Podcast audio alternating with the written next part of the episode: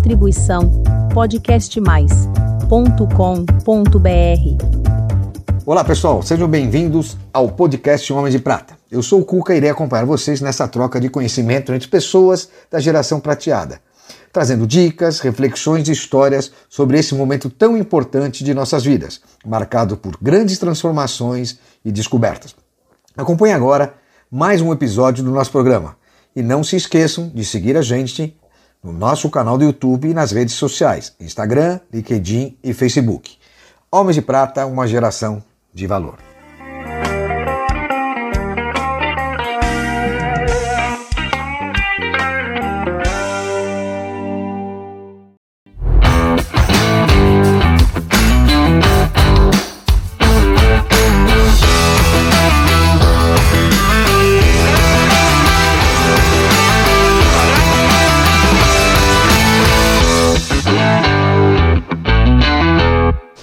Queridos amigos, homens de prata e mulheres de prata. Mais um café da manhã aqui no Di Paolo. Está mudando um pouco, né? Porque são tantas entrevistas que a gente resolveu agora também fazer entrevistas e receber nossos convidados pela manhã. E hoje vamos receber Dr. José Carlos Truz, urologista, mas ele já vai falar já já. Hoje nós vamos falar sobre a saúde do homem e a saúde da mulher, da mulher, perdão, com o nosso querido Dr. José Carlos Truzzi. Truzzi, seja muito bem-vindo, muito obrigado, obrigado, por atender nosso, nosso pedido e você vem falar um pouco da saúde do homem a princípio. Me fala uma coisa, você tem hoje 55. Então, um homem de prata, não é só por causa dos 55, mas é que eles sabem exatamente qual que é a nossa dor das pessoas acima de 50 anos, principalmente os homens. Tá? Me fala uma coisa, você era para ser engenheiro naval? Não, na verdade eu, eu sempre quis ser médico. O problema era, se por um acaso, sempre se aquela pergunta, né? Se você não for médico, o que você vai fazer? Vira publicitário que nem eu. Eu era para ser médico, pois prestei é. vestibular, entrei, não sabia e virei publicitário. Pois é, eu sempre. Era uma brincadeira, né? Você acaba falando, não, eu vou ser engenheiro. Eu falava, engenheiro, eu falei, engenheiro naval, porque aí eu vou ficar sempre no litoral, certo? O barco sempre eu gostei, achei sempre legal, então, mas não. não Você continua hoje a... no mar hoje? Tem alguma atividade no mar? Não, eu, eu acho muito bonito. Eu aprendi a velejar, não oh. sei velejar direito. Eu ah, aprendi muito. Só de gostar só de... de... estar num veleiro? Ah, sim. Já faz a... Eu velejo, meu sócio Marcos veleja, muitos dos nossos grupos velejam. Não, é gostoso. o contato com o mar, o, aprender a lidar com o vento, isso daí é uma coisa muito interessante. É, mas nunca construí nenhum navio, não. Só sempre fui, sempre fui médico mesmo. Me fala uma coisa, quando, é, vamos falar um pouco do tema que eu te convidei, falar sobre a saúde do homem. Existe muito preconceito, né? E uma, é, os homens são muito assim envergonhados, né, vamos dizer, de procurar um médico no período. Qual que é a idade certa e por que existe esse preconceito? A idade certa que eu digo para começar a procurar uh, a precaução, né, essa prevenção. Olha, vai até um pouco contra o que as pessoas acabam tendo em mente. Ah, eu quando tiver com 40, 50 anos ou mais, que eu vou ter que procurar um médico, um urologista. Na verdade, quando criança, tanto o menino como a menina vão no pediatra. Quando deixa de acompanhar com o pediatra, a menina geralmente já pré-adolescente, adolescente, ela se encaminha e segue com o ginecologista. E o menino fica sem nenhum acompanhamento. É, ele vai no clínico geral quando vai, né? Mas quando tem algum problema, não como prevenção. É o ideal é que já o adolescente comece a fazer um acompanhamento periódico. Aí ele vai passar a maior parte da vida dele sem ter feito um acompanhamento, sem ter feito uma prevenção, isso não é o correto. Então, é lógico, se for pensar em questões de doenças de próstata, aí sim, aí a partir é dos 45, é próstata, 50 né? anos. No caso é. da urologia, não é cuida só da próstata. Não, com certeza não. Trato urinário como um todo. E que e, é, corresponde ao que, sim?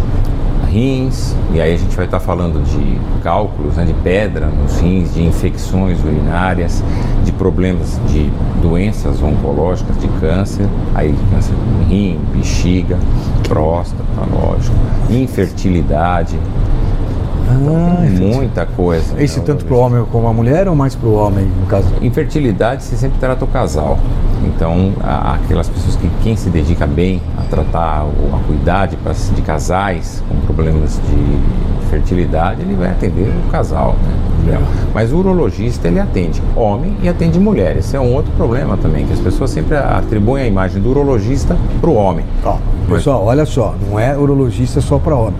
Mulheres também têm que acompanhar, muito importante. Extremamente importante. Incontinência urinária, por exemplo, é mais frequente na mulher do que no homem.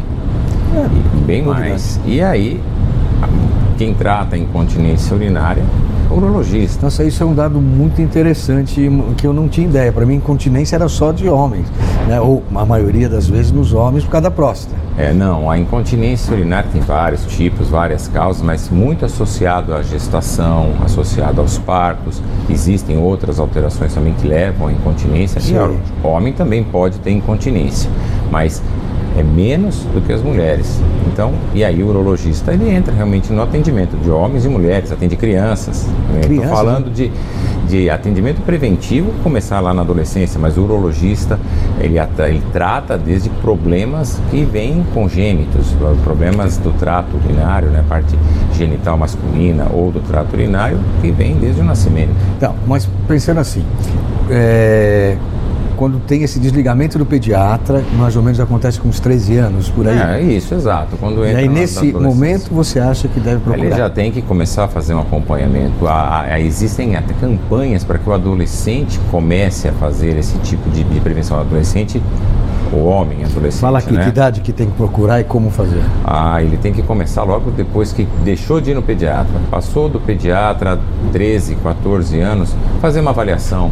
Existe, portanto, está falando de fertilidade, existe um problema que é muito comum na adolescência, que é a varicocele, né? São varizes em, em volta do testículo e isso pode comprometer a fertilidade, a capacidade desse, desse jovem vir a ser pai no futuro. Isso, Então- mas isso é tratável? Tratável, plenamente tratável. Então é, é fundamental que se tenha esse acompanhamento. Alguns tumores, saindo um pouco fora dessa linha, mas por exemplo, tumor de testículo é mais comum no adulto jovem, que vai ali dos 20 até Olha os que importante, hein, 35 gente? anos.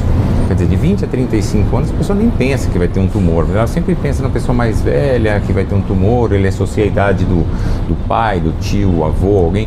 Não, na verdade, jovens têm tumores E, também. existe tratamento, consegue. Mesma coisa. Diagnosticou precocemente, você tem uma chance enorme de ser curado, de ser tratado, curado com pouquíssimas consequências. Tá, um dos fatores que, inclusive, acabei de fazer exames, tudo, a gente sempre preocupa muito na nossa idade uh, a incidência de câncer de próstata. Então a gente Sim. tenta, na nossa idade, a gente começa a procurar se cuidar mais. Quando se deve começar a pensar em fazer exames de PSA? Ou fazer um. Olha, a idade que é considerada como um, um marco para início dessa avaliação são 50 anos. Tá? Então, todo homem com 50 anos tem que fazer avaliações periódicas, pelo menos uma vez por ano, 50 para se diagnosticar precocemente caso exista um tumor de próstata ou outros problemas prostáticos, outros problemas do trato urinário.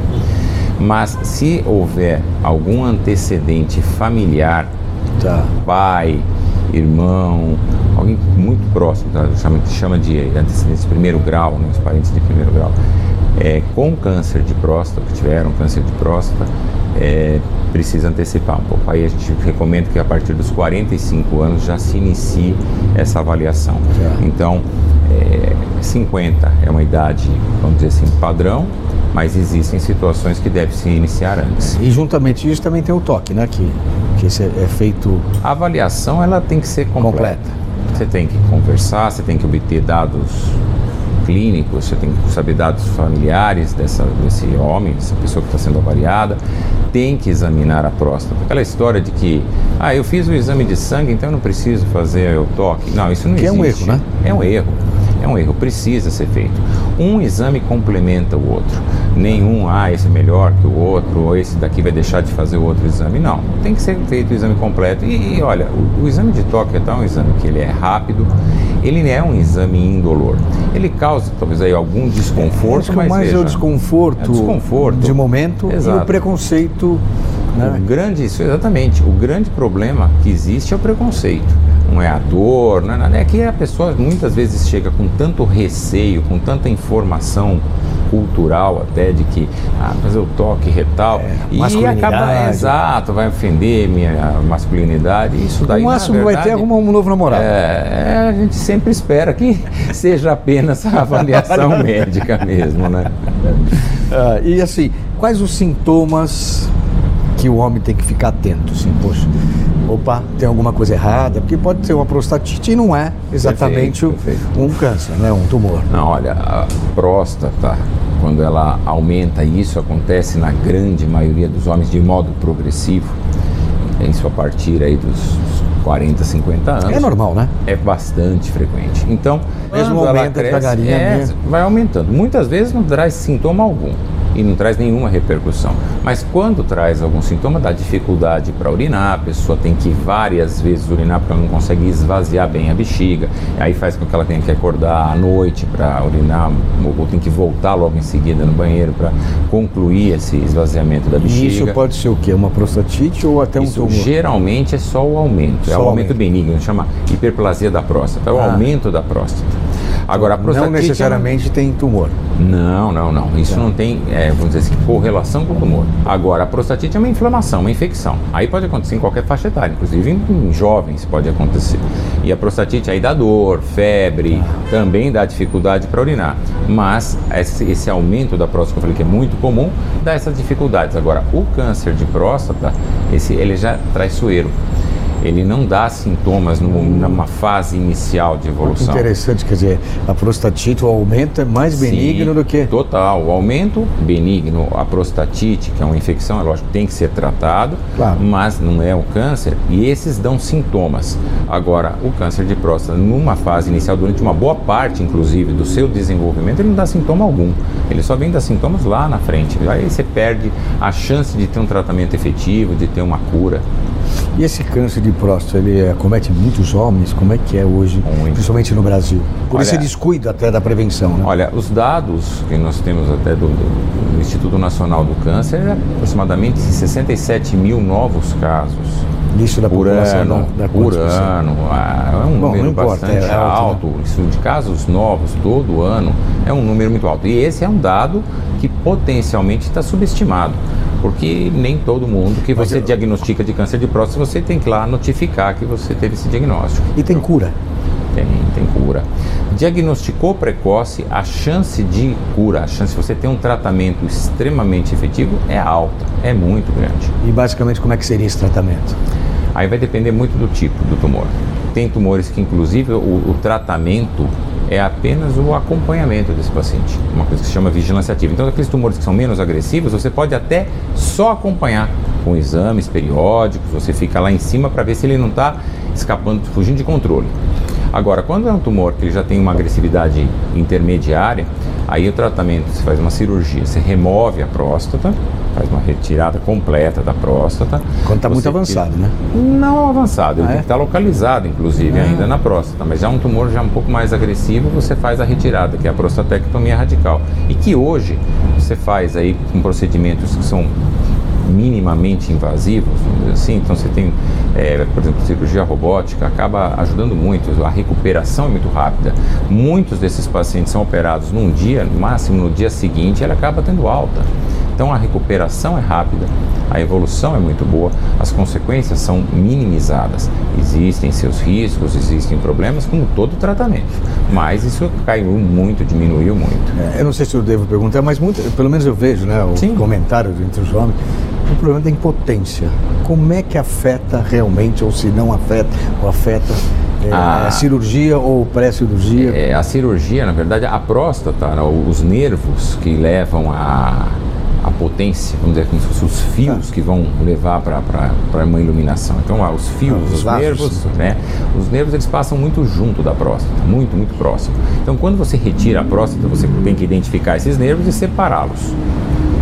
Só que, mesmo tomando muito cuidado, isso às vezes a própria cicatrização e dependendo, obviamente, também do tipo de tumor, da extensão do tumor, você pode até ter algum dano dessa inervação. E isso é que pode levar à impotência após o tratamento cirúrgico da, do câncer de próstata. Mas não é todo homem que vai ter impotência. Ah, e, então- ah, Então é um E mito falar que tiver? todo mundo fica impotente. não, não tem, nem todo mundo vai Ó, ter. gente, tá vendo?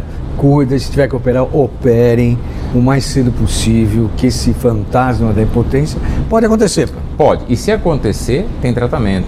Você trata, a pessoa volta a ter as ereções, ela volta a ter a vida dela Ah, que sexual preservada. Então, é, é- existe um risco, mas tem que saber que pior do que eventualmente ter o, o problema de impotência é ter um tumor que não foi Agressivo. tratado e eventualmente aí vir a falecer até por causa desse tumor que não foi tratado adequadamente. Você atribui isso à, à ignorância e ao conhecimento?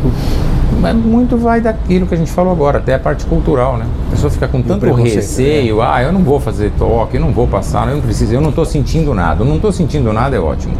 Porque ah, uma boa parte do paciente fala, ah, eu vim aqui porque minha mulher eh, ficou insistindo, É minha vergonha, filha é ficou insistindo para eu vir. E é verdade, o papel da, da mulher é muito grande, da, da esposa, da companheira, da, da, do- da família, dos filhos, para estimular que esse homem de prata, para que esse indivíduo procure um atendimento. Porque ele, eh, se deixar, ah, não estou sentindo nada, estou ocupado, estou trabalhando, deixa e aí É, vai vai longe. vai empurrando, aí vai vai. longe. Um desafio. Correr a São Silvestre, E uma paixão. minha família. Um sonho? Um sonho ser, ser bem, bem reconhecido como pessoa, como profissional. Você que sempre cuida das pessoas, qual o seu medo? O medo de ser, talvez não ser corretamente compreendido em qualquer coisa. Acho que a comunicação é muito importante. Então, eu assim, me esforço muito para que as pessoas entendam muito bem aquilo que eu desejo para como melhora, como não só com a parte médica, mas como que eu desejo de bem para as pessoas. Então, ser mal compreendido talvez seja um, um grande medo. E o seu melhor defeito? Eu acho que eu sou.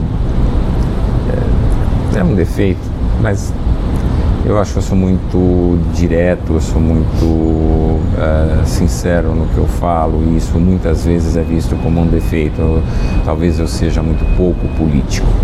Esse talvez seja um defeito. Então, a sua melhor qualidade qual que seria? que seria a mesma. Eu acho que talvez eu ser. Eu não, não minto, eu não, eu não tenho. A, a- eu não vou fazendo tomar uma atitude só por meramente agradar a pessoa. Eu procuro ser o mais sincero possível. Legal. Manda uma mensagem para os nossos queridos homens de prata e mulheres de prata. Pode falar do seu tema ou não. Olha, tem que. O homem, a mulher de prata, tem que se cuidar, tem que começar cedo, tem que começar muito cedo mesmo fazer essas avaliações. Não pode deixar o preconceito vencer esse tipo de, de cuidado. Isso é o que vai fazer com que tenha uma saúde, uma qualidade de vida excelente eh, ao longo de muitos e muitos anos aí nessa, nesse período. Para as pessoas que quiserem te acompanhar ou saber um pouco mais, eh, tirar dúvidas e se você der liberdade, tem algum endereço, alguma página? Tem Instagram. Então favor, pode, fale teu tem o site, o Instagram é Dr. DR DR. Druze. É, e, e tem o, o site que é o urotruze.com.br. A gente vai colocar embaixo o site para você acompanhar, tá? Gente, chegamos ao fim do nosso café da manhã aqui com o Dr. José Carlos Truzzi. Muito obrigado. Abraço a todos. Homem de Prata, uma geração de valor. Bye bye.